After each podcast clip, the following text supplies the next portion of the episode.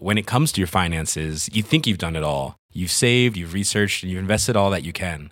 Now it's time to take those investments to the next level by using the brand behind every great investor, Yahoo Finance. As America's number one finance destination, Yahoo Finance has everything you need, whether you're a seasoned trader or just dipping your toes into the market. Join the millions of investors who trust Yahoo Finance to guide them on their financial journey. For comprehensive financial news and analysis, visit yahoofinance.com, the number one financial destination, yahoofinance.com.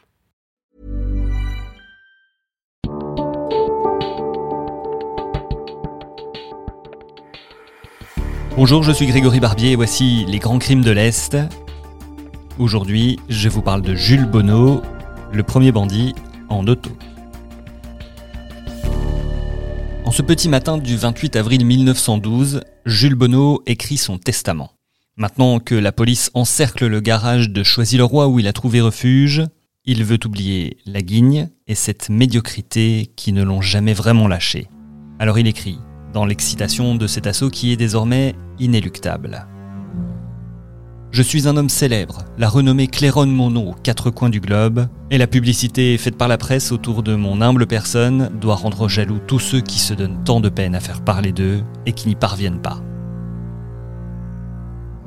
L'équipée meurtrière de Jules Bonneau aura duré 5 mois, sa vie 35 ans.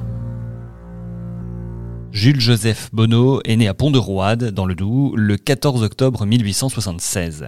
Sa mère meurt avant son quatrième anniversaire. Son père, ouvrier, n'a pas de temps à lui consacrer. L'école devient vite un carcan. Un élève intelligent mais paresseux, indiscipliné, insolent, brutal envers ses camarades, note son instituteur. Il part en apprentissage aux usines Peugeot, et après trois ans de service militaire, son mariage avec Sophie, une couturière qui lui a donné un fils, ne l'a pas plus assagi. Il enchaîne les postes d'ouvrier à Lyon, à Saint-Étienne et en Meurthe-et-Moselle aussi, à Ersange, où habite sa sœur. Mais trop proche des syndicats, trop enragé et trop violent, il est sans cesse licencié. Les renseignements recueillis sur son compte sont mauvais sous tout rapport, dit une fiche de police. Et voilà que le secrétaire de son syndicat, qui l'hébergeait lui et sa petite famille à Saint-Étienne, s'enfuit. Mais pas seul. La femme et le fils de Bonneau partent avec lui.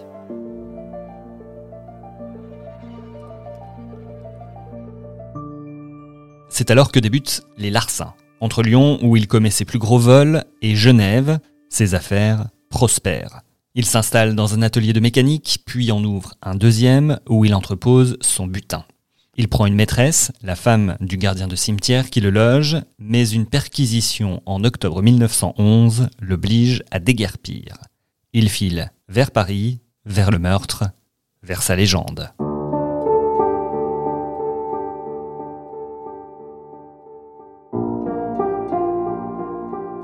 C'est par l'attaque de l'agence de la Société Générale de la rue Ordener à Paris que tout a commencé le 21 décembre 1911.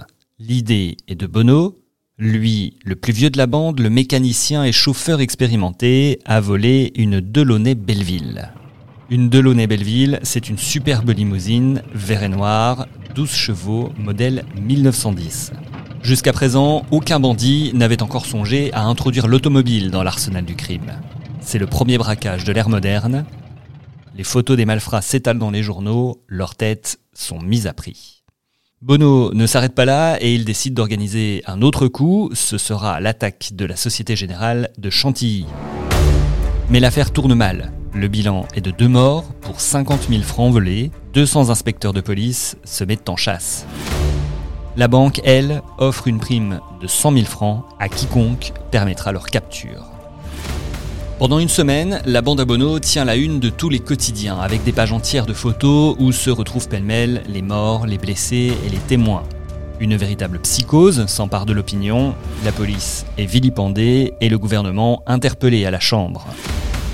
On finit par arrêter un des membres de l'équipe, Raymond Science. Bono est découvert chez un boutiquier d'Alfortville, mais il tue le sous-chef de la sûreté et réussit à s'enfuir. Blessé, Bono est repéré à Choisy-le-Roi. La police, les gendarmes, le préfet Lépine en personne sont maintenant présents. Nous sommes le dimanche 28 avril 1912. La maison est donc cernée. Le siège va rapidement tourner au spectacle. Ils sont 5 à 6 000 curieux massés aux alentours. Certains sont prêts à en découdre, ils sont venus avec des fusils de chasse.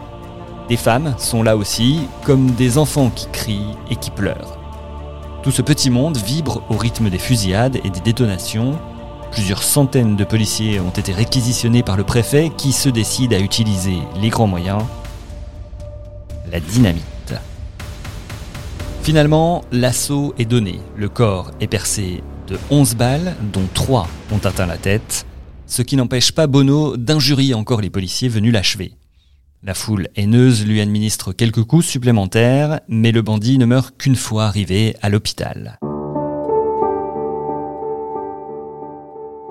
Faute d'un procès qui aurait pu mettre au jour sa personnalité, ces meurtres devinrent au fil du temps presque anodins, surtout après les atrocités de la Première Guerre mondiale. La légende de la bande à Bono, elle, ne cessera de grandir. Les deux derniers de la bande seront tués un peu plus tard, à Nogent-sur-Marne.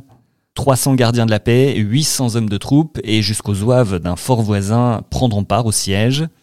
Homme pratique, le propriétaire du pavillon installera ensuite un tourniquet payant et fera visiter sa maison de bandit. C'était Jules Bonneau, le premier bandit en auto, un texte écrit par Jérôme Estrada. Retrouvez d'autres grands crimes de l'Est sur toutes les applis de podcast, sur Deezer et sur Spotify. Et à bientôt pour d'autres affaires.